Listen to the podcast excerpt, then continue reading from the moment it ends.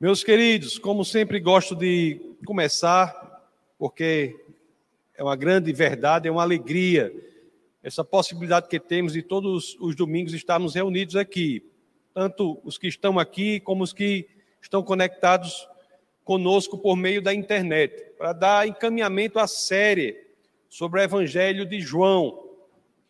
Nos últimos domingos, né, não apenas no último, mas no anterior ao passado, nós vimos a grandiosidade daquela declaração de Jesus de Nazaré sobre si mesmo, quando ele dizia que, que Jesus dizia que era a luz do mundo.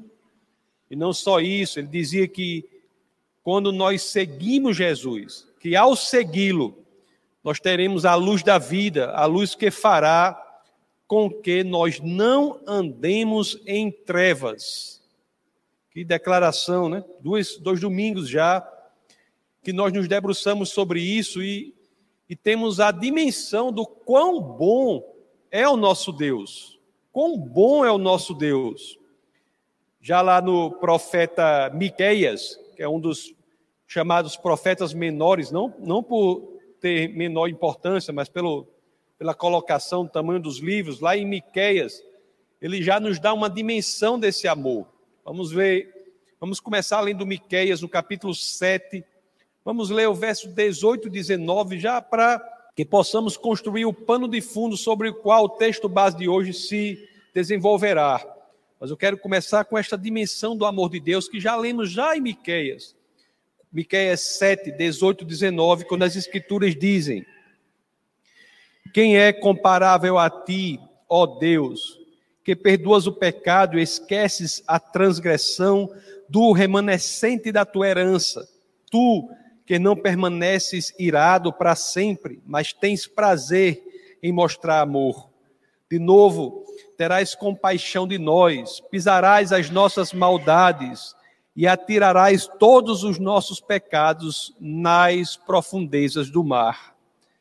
Meus amados, um Deus cuja incondicionalidade do amor, o amor de Deus é incondicional e essa incondicionalidade está no fato de que, seja lá o que nós tenhamos feito, seja lá como tenha sido o nosso passado, seja lá o que tenha acontecido conosco, nós temos diante de nós um Deus cujo amor é incondicional. Por quê? Porque ele nos garante que se nós nos arrependermos verdadeiramente, nos entregarmos a ele, ele nos tirará das garras da morte e nos restituirá a vida eterna. Meus amados, em Ezequiel, um outro profeta, nós temos a, uma mensagem, ou esta mensagem, que é resumida em uma sentença. Vamos ver Ezequiel, capítulo 18, no verso 32. Olha o que as Escrituras nos dizem. Pois não me agrada a morte de ninguém, Deus falando, né, pelo profeta. Pois não me agrada a morte de ninguém, palavra do soberano, o Senhor. Arrependam-se e vivam.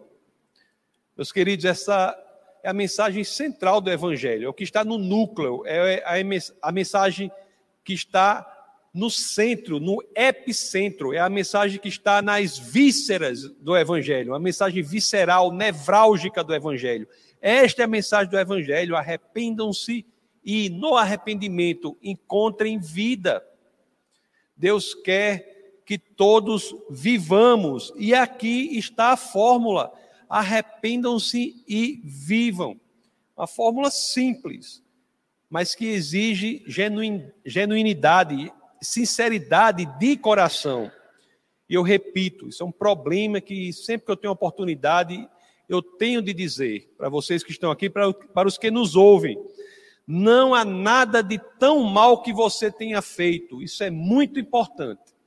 Não há nada de tão mal que você tenha feito que o lance fora do alcance de Deus. Deus pode mudar a sua história. Você pode reencontrar a vida. Basta que você verdadeiramente queira. E o caminho é este: arrependa-se, arrependa-se do que fez, entregue a sua vida a Jesus e viva para sempre.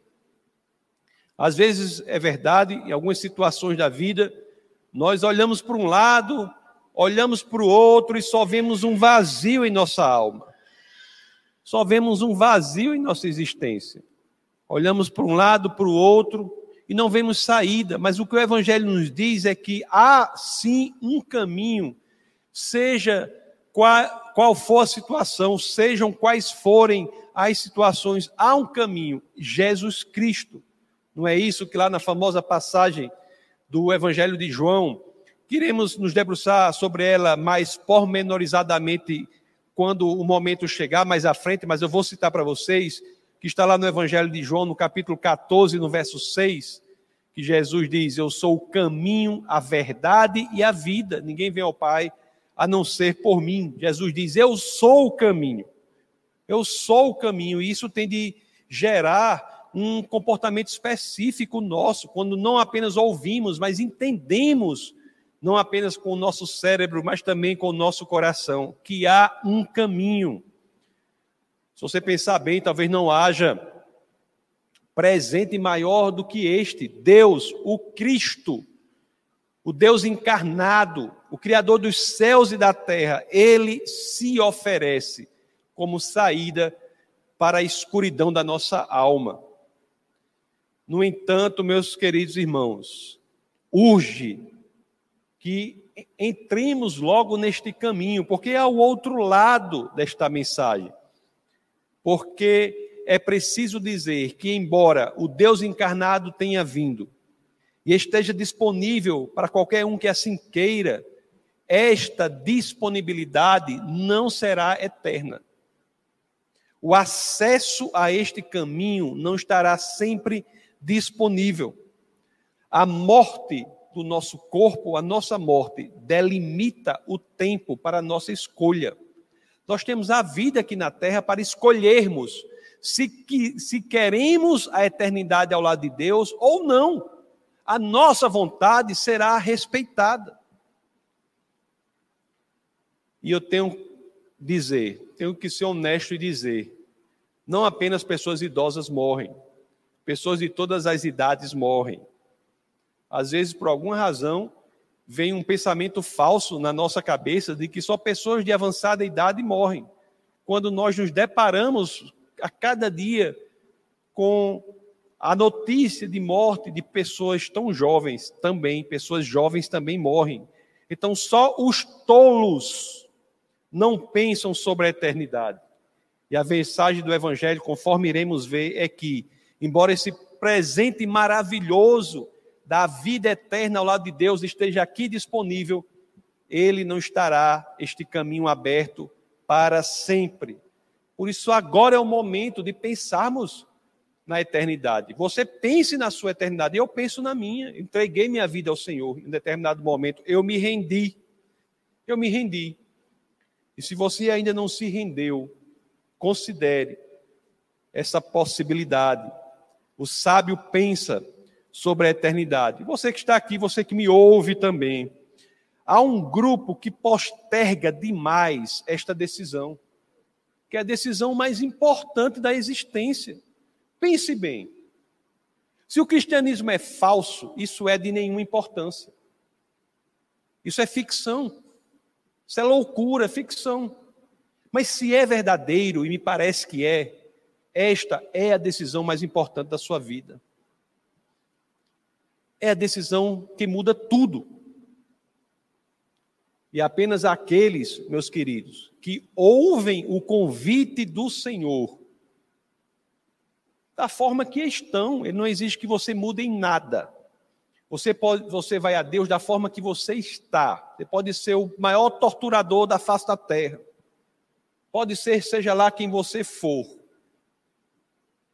Mas ele diz: basta que você ouça o meu convite. Basta que você ouça, considere e diga: Senhor, eu me rendo, a minha vida é tua. Basta isso. Basta que você faça isso para que encontre a paz ao lado de Deus. Isso é tão importante, essa mensagem, não é? Essa mensagem da cruz é tão importante. Dez séculos antes de Cristo, o, o rei, né? O rei Salomão, ele já aponta para essa verdade. Todas as escrituras apontam para esta verdade. Tudo aponta para esta verdade. Em resumo, o evangelho é isso. Há a resposta para todos os problemas, mas essa resposta não estará disponível eternamente. Há um limite para que nós aceitemos, e uma vez que aceitemos, aí sim viveremos a eternidade com a paz ao lado de Deus, a tranquilidade ao lado de Deus. Mas isso não está disponível para sempre. Todo o evangelho aponta para isso. Então lá o rei Salomão lá no em Provérbios, no capítulo 1, vamos ler do, do verso 28 ao 33 para você ver que é uma construção de todas as escrituras. Olha que Provérbios capítulo 1, verso 28 a 33, olha o que as escrituras nos dizem. Que coisa horrível é viver sem Deus. Que coisa maravilhosa é viver com Ele. Olha o que as Escrituras nos dizem. Então vocês me chamarão, mas não responderei. Procurarão por mim, mas não me encontrarão. Visto que desprezaram o conhecimento e recusaram o temor do Senhor, não quiseram aceitar o meu conselho e fizeram pouco caso da minha advertência. Comerão do fruto da sua conduta e se fartarão de suas próprias maquinações, pois a inconstância dos inexperientes os matará, e a falsa segurança dos tolos os destruirá. Aí vem o verso 33. Mas quem me ouvir viverá em segurança e estará tranquilo, sem temer nenhum mal.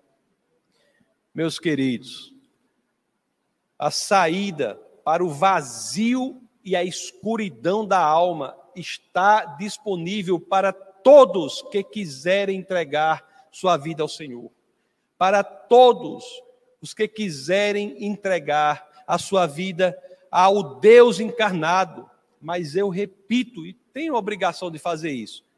É porque às vezes a, gente tem essa obrigação de fazer, nem gostaria. Eu gostaria de só pregar coisas maravilhosas, mas essas coisas maravilhosas. Isso é uma coisa maravilhosa. Mas eu gostaria de pregar assim, dizer assim, não se incomode, isso aí a qualquer momento, não pense nisso agora não, né? Seria uma mensagem mais doce, mas não uma escolha. A pregação tem que ser do evangelho, o que não é o evangelho não pode ser pregado. E uma das vertentes, verdades que muda a vida é essa: a porta para a eternidade ao lado de Deus não estará sempre aberta. Não estará sempre aberta. Só na ida de Jesus, a visita de Jesus à festa dos tabernáculos, né? nós estamos aqui já alguns domingos estudando, nos debruçando sobre essa visita de Jesus lá na festa dos tabernáculos. Jesus se refere à sua ida ao Pai, naquele momento, dizendo que estará longe das pessoas em um momento, se refere à sua ida em pelo menos três vezes. A primeira nós já vimos, foi lá em João 7,33.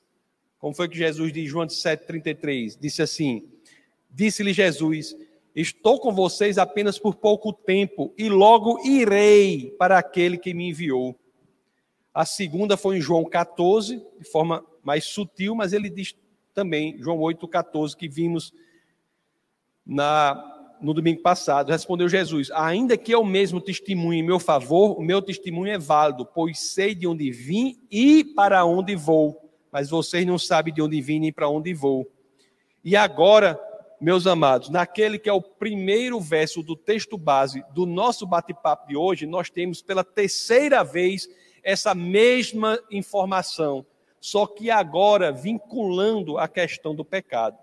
Então vamos abrir as escrituras naquele que é o primeiro verso do texto base do nosso bate-papo de hoje, com o Evangelho de São João, no capítulo 8, no verso 21. João 8, 21. Assim dizem as Escrituras. Mais uma vez, Jesus lhe disse: Eu vou embora e vocês procurarão por mim e morrerão em seus pecados. Para onde vou, vocês não podem ir. Vocês não podem ir. Que advertência poderosa. É muito impactante isso que ele diz. Chegará o dia em que alguns procurarão a Cristo em vão. Chegará o dia em que alguns procurarão a Cristo em vão. Procurarão e não o encontrarão. Chegará esse dia. E, como diz as Escrituras, eu tenho que dizer: encontrarão o quê? Encontrarão, a, a como diz as Escrituras, não quero, vou, vou até ler para não dizer. Encontrarão a morte em seus pecados. A ler para não dizer uma coisa tão grave assim, para dizer que é minha palavra. Encontrarão a morte em seus pecados. Chegará um dia em que as pessoas procurarão a Cristo e não encontrarão encontrarão a morte, morrerão em seus pecados. Jesus diz isso lá na festa do tabernáculo, diante de judeus, né, zelosos, estudiosos da palavra, e os, e os judeus não entenderam isso. Não entenderam isso, como muitos hoje parecem não entenderem. E olhe só o que os judeus consideraram quando diz que Jesus ia. Vamos ver 8, João 8, 22. Os judeus consideraram que Jesus está dizendo que ia se suicidar. Olha o que diz João 8, 22. Isso levou os judeus a perguntarem: será que ele irá matar-se? Será por isso que ele diz: Para onde vou, vocês não podem ir? No verso 23, Jesus deixa claro: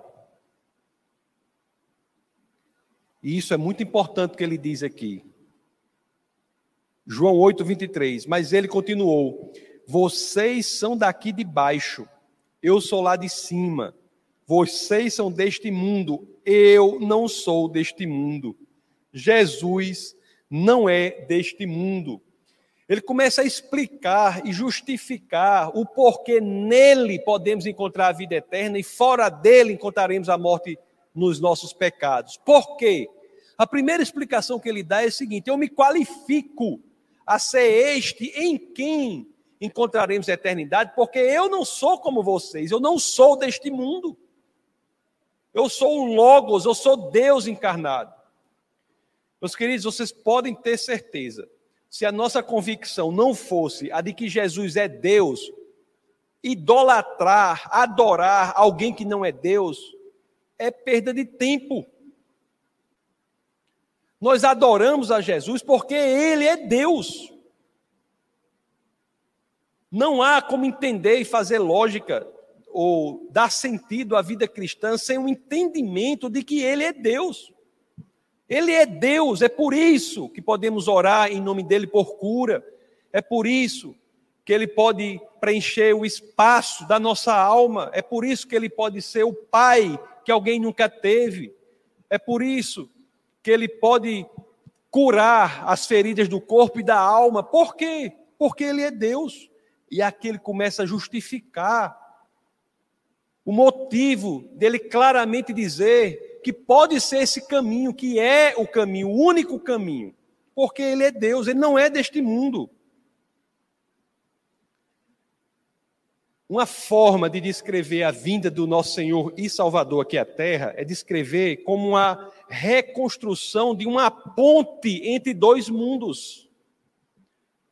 O reino da terra e o reino dos céus. Jesus é a ponte que é reconstruída entre esses dois mundos.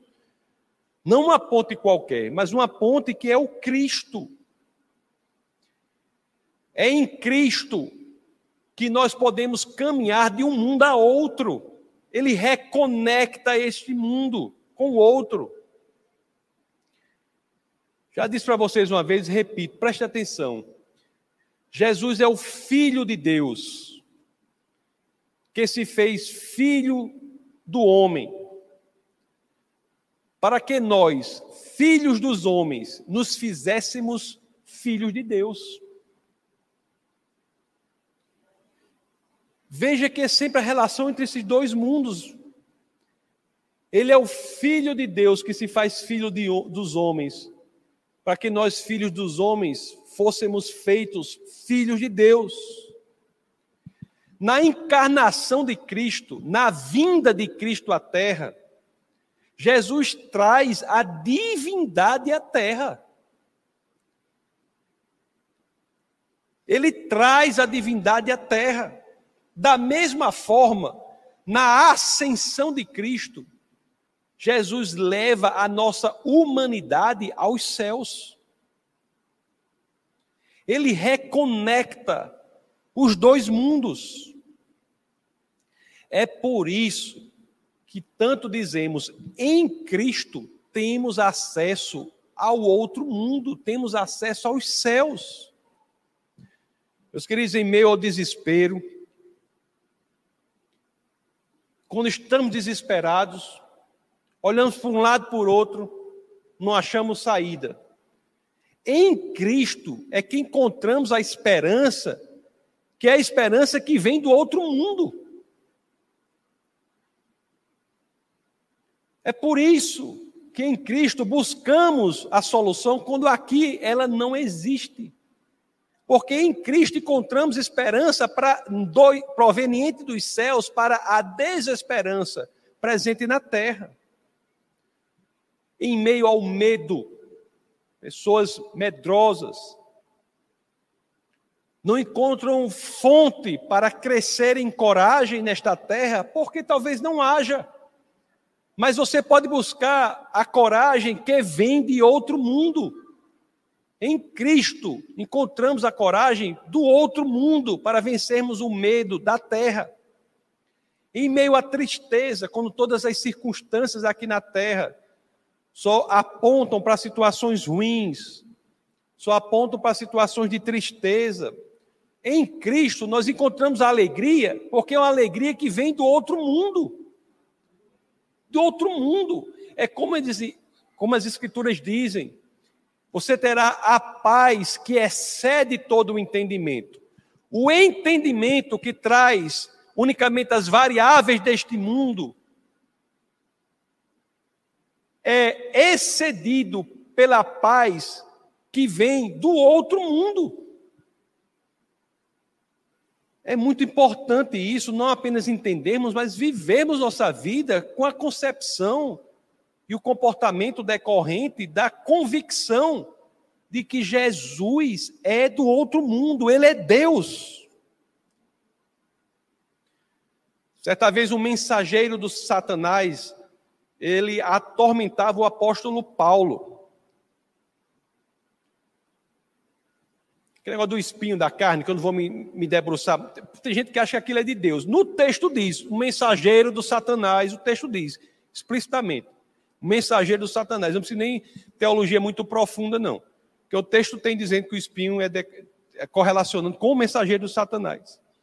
Lá na segunda carta aos Coríntios, no capítulo 12, do verso 8 ao 10, vamos ver qual é a resposta aqui para ele em oração. Vamos ler, vocês terem uma ideia. Cap, segunda epístola aos Coríntios, capítulo 12, vamos ler os versos 8 a 10, para ver as escrituras dizendo. Apóstolo Paulo dizendo: Três vezes roguei ao Senhor que o tirasse de mim. Aí qual é a resposta para a oração? Verso 9. Mas ele me disse: Minha graça é suficiente para você, pois o meu poder se aperfeiçoa na fraqueza.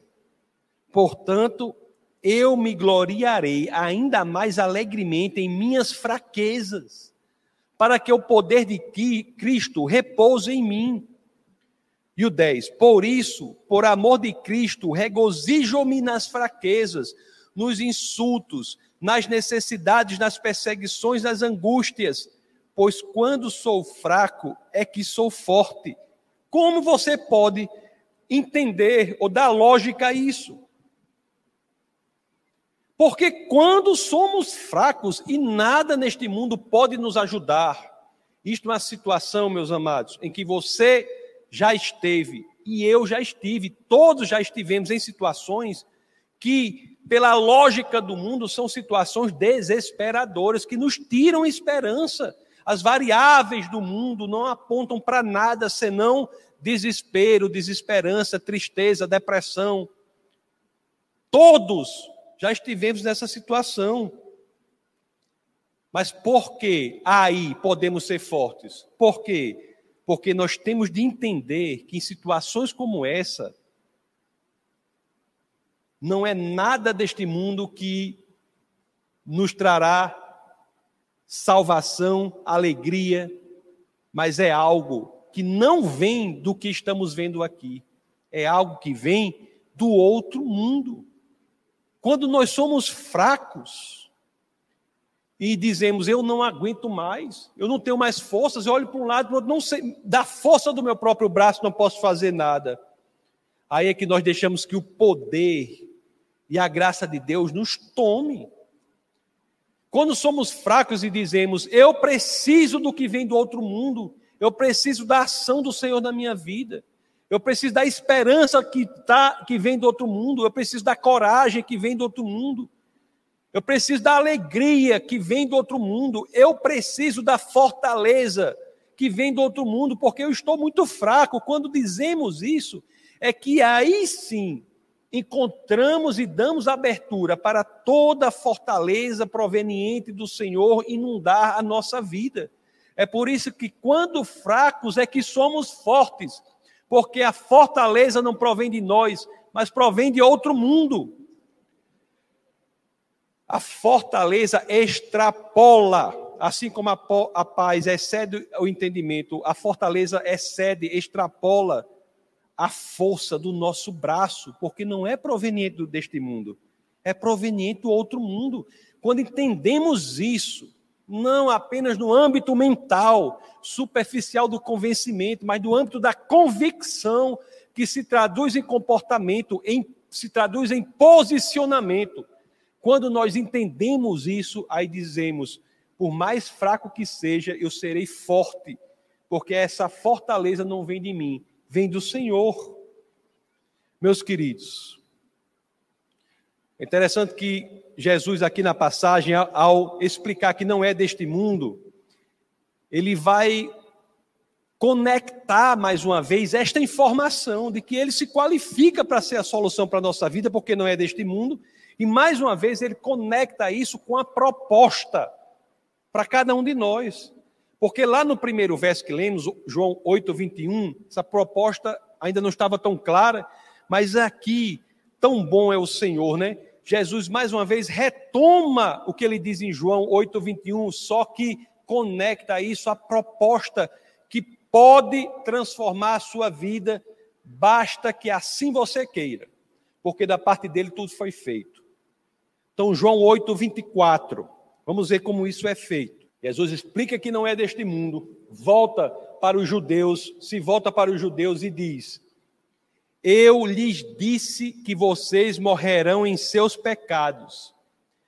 Se vocês não crerem que eu sou, de fato morrerão em seus pecados. Se não cremos que Jesus é o eu sou, morreremos em nossos pecados. Quem é da área de lógica, né? dizer isso, se não cremos que Jesus é o, o eu sou, morreremos, então morreremos em nossos pecados, existe uma coisa na lógica que se chama modus tollens. Isso é a mesma coisa de dizer, se nós cremos que Jesus é o eu sou, nós não morreremos em nossos pecados. Se nós cremos que Jesus é o eu sou, nós não morreremos em nossos pecados você veja que ele já vai conectar aqui que o evangelho é isso. O evangelho não é um arcabouço puramente intelectual, teórico, também é. O filósofo treinado pode se debruçar sobre isso durante toda a vida e não esgotar o evangelho do nosso Senhor. Mas não é puramente isso. O evangelho tem uma efetividade prática de mudança real da nossa vida. O Evangelho gera mudança de vida, transformação, cura, regeneração. O Evangelho regenera casais, o Evangelho cura feridas da alma e do corpo. O Evangelho faz com que nós tenhamos uma situação diferente na nossa vida, que tudo se torne diferente para nós pela lente do Evangelho. E aqui ele faz isso, ele faz essa conexão. Ele diz: se você crer que eu sou o eu sou, você não morrerá em seus pecados, ou seja, você encontrará vida. Eu vou explicar melhor o que é o ele dizer eu sou o eu sou, ele se conectar com a passagem eu sou. Acho que em, em, em, em grego é ego eimi. O eu sou. Agora, antes de dizer, eu quero que vocês tenham uma noção do impacto que foi Jesus ter dito isso. O impacto para os ouvintes. Ele se autodefinia, ele se referia a si próprio como o eu sou. Meus queridos, pode ter certeza, isso aí, isso aí eu tenho convicção. Tem coisas assim que a gente fala, mas não tem. O que está no Evangelho a gente tem convicção. Mas eu tenho certeza que quando Jesus disse isso para aquela audiência treinada, aquela audiência que eram os judeus, que eram zelosos pela palavra, não só pela, pelo, principalmente pela Torá, eram conhecedores da Torá, uma passagem da Torá deve ter brilhado na mente daquele povo, daqueles judeus. Treze séculos antes de Cristo, treze séculos antes daquele momento, após quatro séculos de silêncio, Deus, Deus havia voltado a falar com seu povo. Treze séculos antes dali, após quatro séculos de silêncio, Deus havia voltado a falar com seu povo. E naquela ocasião que Deus voltou, Deus deu a Moisés uma missão de libertar o seu povo da escravidão do Egito. Mas Moisés, Deus havia voltado a falar com ele ali. Moisés havia tido uma educação secular no palácio, mas a sua mãe havia ensinado a ele sobre as escrituras. Mas Moisés falando com Deus ali, que aparece na sarça ardente, no arbusto em chamas, Moisés faz uma pergunta a Deus. Faz 400 anos que a gente só escuta falar de Deus pelo ensinamento dos nossos antepassados. Quem é que eu vou dizer lá para os israelitas, Deus, que o Senhor é? Quem, quem eu vou dizer que o Senhor é? Como é que eu vou explicar? Que nome eu vou dizer? Olha a resposta que Deus dá a Moisés aqui, 13 séculos antes. Está no, no livro de Êxodo, no capítulo 3, no verso 13. Olha a resposta aqui que, que é dada. Moisés perguntou, falando com Deus, né? Mas você tem que imagine isso. Quando eu chegar diante dos israelitas e lhe disser: O Deus dos seus antepassados, o Deus de Abraão, Isaac e Jacó, me enviou a vocês, e eles me perguntarem: Qual é o nome dele? Que lhes direi? Que é o verso 13. No verso 14, Deus responde. Vamos ver Êxodo 3, 14. Disse Deus a Moisés: Eu sou o que sou. É isto que você dirá aos israelitas: Eu sou, me enviou a vocês. Meus queridos, vocês estão entendendo aí? Vocês estão entendendo a profundidade da explicação de Jesus em dizer que Ele é o Eu sou que propõe vida para aqueles que estão na escravidão que leva à morte. Jesus, o Deus encarnado, aquele que é do outro mundo, o eu sou, aquele que libertou o povo da escravidão do Egito, estava agora na terra, treze séculos depois, para libertar o povo de outra escravidão, para libertar o povo da escravidão da morte. Eu tenho certeza, os judeus ficaram meu amigo. Uns começaram a se renderem, outros começaram a crescer em ira. É interessante que quando voltamos ao texto base, João 8, vamos ler o 25 e o 26, os judeus vão confrontar Jesus para dizer: quem, quem você é mesmo? Como é? Você, é, você é o Deus que apareceu na sarça ardente ao grande líder Moisés que libertou o povo da escravidão. Você é esse daí?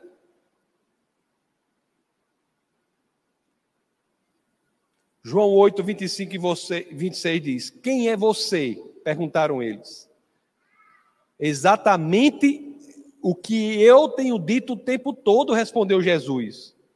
E o 26: tenho muitas coisas para dizer e julgar a respeito de vocês, pois aquele que me enviou merece confiança e diga ao mundo aquilo que dele ouvi. Lá no 25, né?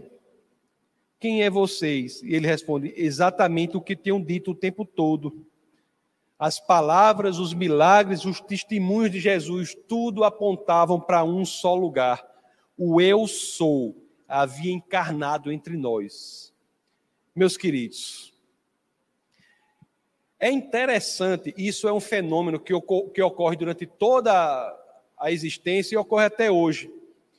É interessante que, apesar de tanta clareza nas palavras de Jesus, de ele dizer e ele reafirmar, não só com palavras, mas com milagres, tudo, alguns ainda ficam assim: não, não é não, isso é bom demais para ser verdade. Por certo, eles pensam assim.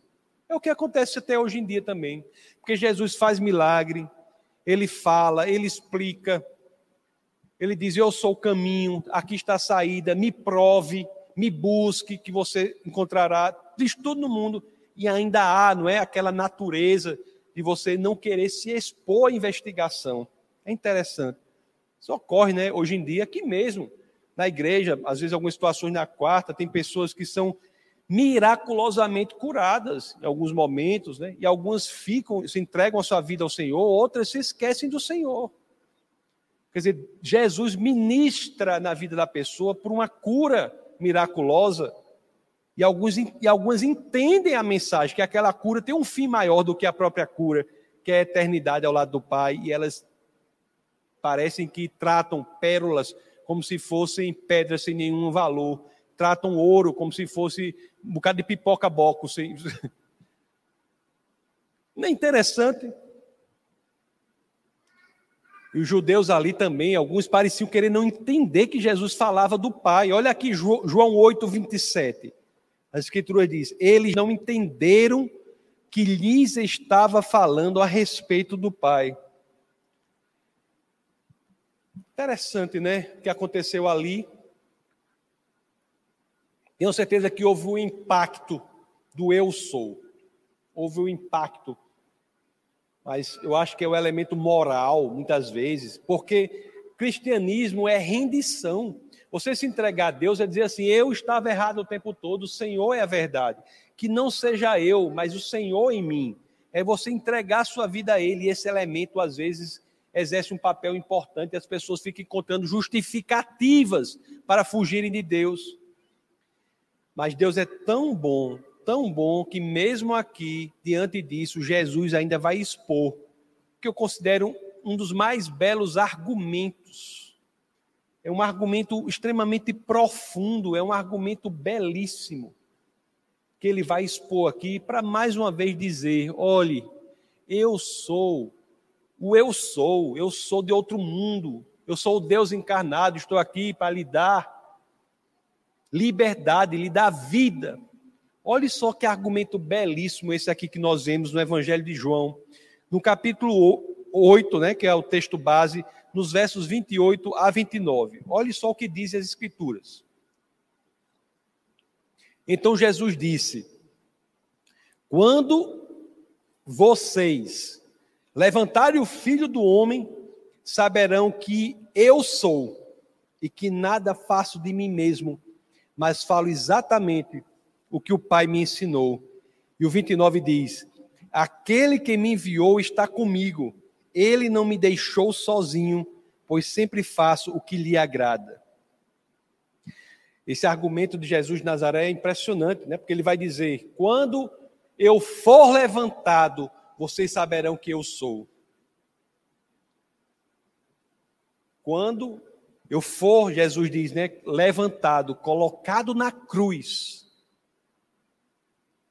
vocês saberão que eu sou. E a coisa é tão impressionante que aqui, mais uma vez, Jesus faz referência ao líder Moisés. Lá no livro de Números, que inclusive até o, o livro que iremos começar a estudar agora na, no estudo bíblico de terça-feira. No livro de Números, no capítulo 21, no verso 9, olha o que as escrituras dizem. Moisés fez então uma serpente de bronze e a colocou num poste quando alguém era mordido por uma serpente e olhava para a serpente de bronze, permanecia vivo. E essa conexão entre o que Jesus fez, estando na cruz, nos dando vida quando estávamos na morte. E esse tipo aqui, que é presente no livro de Números, quando Moisés foi orientado a fazer uma serpente e colocá-la, elevá-la, para que quando alguém olhasse para essa serpente encontrasse a vida.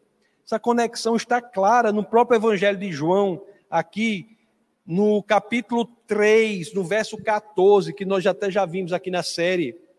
Olha que as escrituras de João 3,14. Da mesma forma como Moisés levantou a serpente no deserto, assim também é necessário que o filho do homem seja levantado. Meus queridos, quão bom é o nosso Senhor, não é? Ele se expõe ali diante dos judeus que são treinados na palavra, conheciam a Torá, dizendo: tudo o que vocês conhecem é um trailer, é um esboço mal feito da perfeição, do ápice que vai ser realizado pelo o Eu Sou, o Deus encarnado, vai fazer por nós quando morrer por nossos pecados.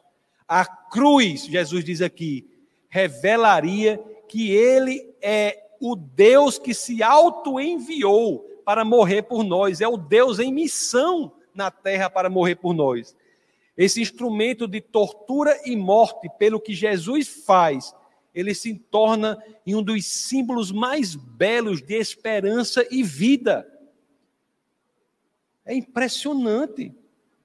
A palavra cruz, sim, meus amados, a palavra cruz, ela se soletra com quatro letras: A-M-O-R.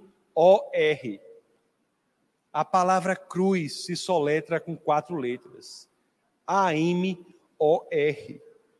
Meus queridos, é aqui onde o amor encontra o ápice mais sublime de sua expressão. É na cruz. É na cruz em que, no lugar do julgamento, encontramos a misericórdia. E o argumento aqui de Cristo para os judeus é isso: se nada convenceu, quando eu for levantado, quando vocês virem a cruz, vocês entenderão. O último verso, meus amados, do texto base de hoje nos diz assim, que é João capítulo 8, verso 30. Olhe, que é, um, é uma. Diz assim: Tenho dito, tendo dito essas coisas, muitos creram nele. Tendo dito essas coisas, muitos creram nele. Meus queridos, este é o desafio para tantos aqui. Eu sei, eu passei por isso. Eu talvez fosse a pessoa mais difícil de ser convertida na face da terra, fui eu. Não sei, mas pelo menos aqui, aqui em nós, dessa região aqui, fui eu. Eu sei disso. Eu sei que é difícil. Eu sei que esse é um grande desafio para tantos aqui e para tantos que nos ouvem pela internet. Mas a mensagem é essa: creiamos em Cristo, entreguemos nossa vida a Ele. Para quê?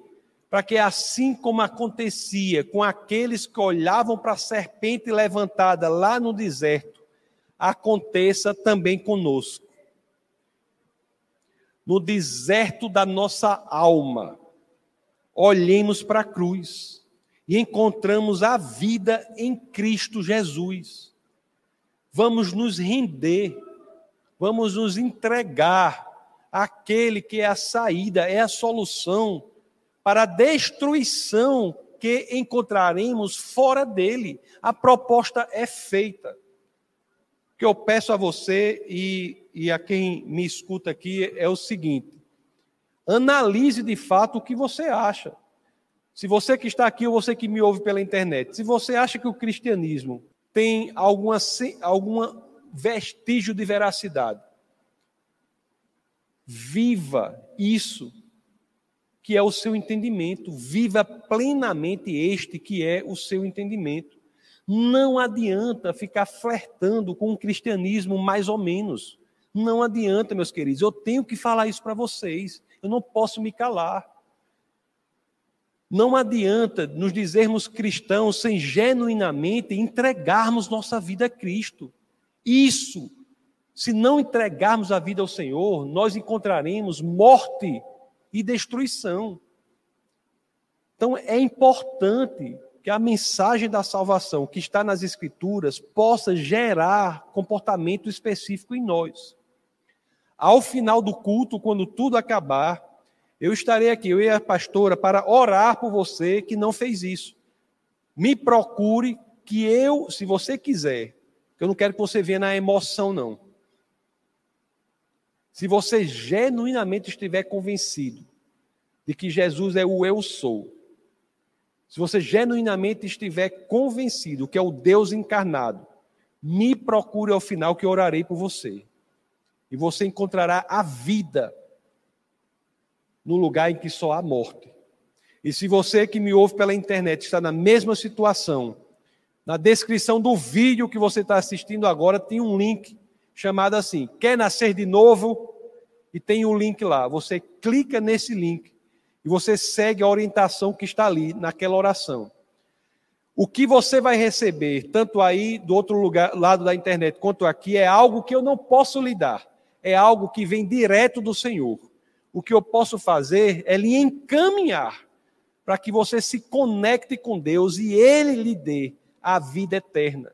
Ele lhe dê uma nova perspectiva nessa existência, para que a partir de então tudo lhe pareça diferente os problemas continuarão, as intempéries e vicissitudes continuarão, mas nós, como dizem as Escrituras, encontraremos a paz que excede todo o entendimento. Nós saberemos que não estamos sós. Nós iremos enfrentar a vida de uma outra perspectiva. Nós iremos ser aquilo que Deus efetivamente quer que nós sejamos aqui na terra. Por agora, vamos orar. Senhor, muito obrigado, Pai, por esta palavra de salvação. Obrigado, Senhor, pelo evangelho que se revela. Obrigado, Senhor, pelo Cristo, que é o Deus encarnado, é o eu sou, é o Deus que vem à terra para nos mostrar que há sim a possibilidade de reconexão entre os dois mundos, entre o mundo da terra e o reino dos céus. Obrigado, Senhor, por ser a estrada que nos leva à salvação. Obrigado, Pai, por tão grande amor. Obrigado pelo seu ministério, pelo ápice do seu ministério na cruz. Obrigado por ter cumprido a lei em nosso lugar, por ter morrido por nós e nos dado a esperança que vem do céu em um mundo em que só vemos desesperança. Obrigado, Pai, por tudo isso que o Senhor tem feito. E é no nome do teu filho, no nome poderoso nosso Senhor e Salvador Jesus Cristo, que todos aqui unisonamente dizemos amém.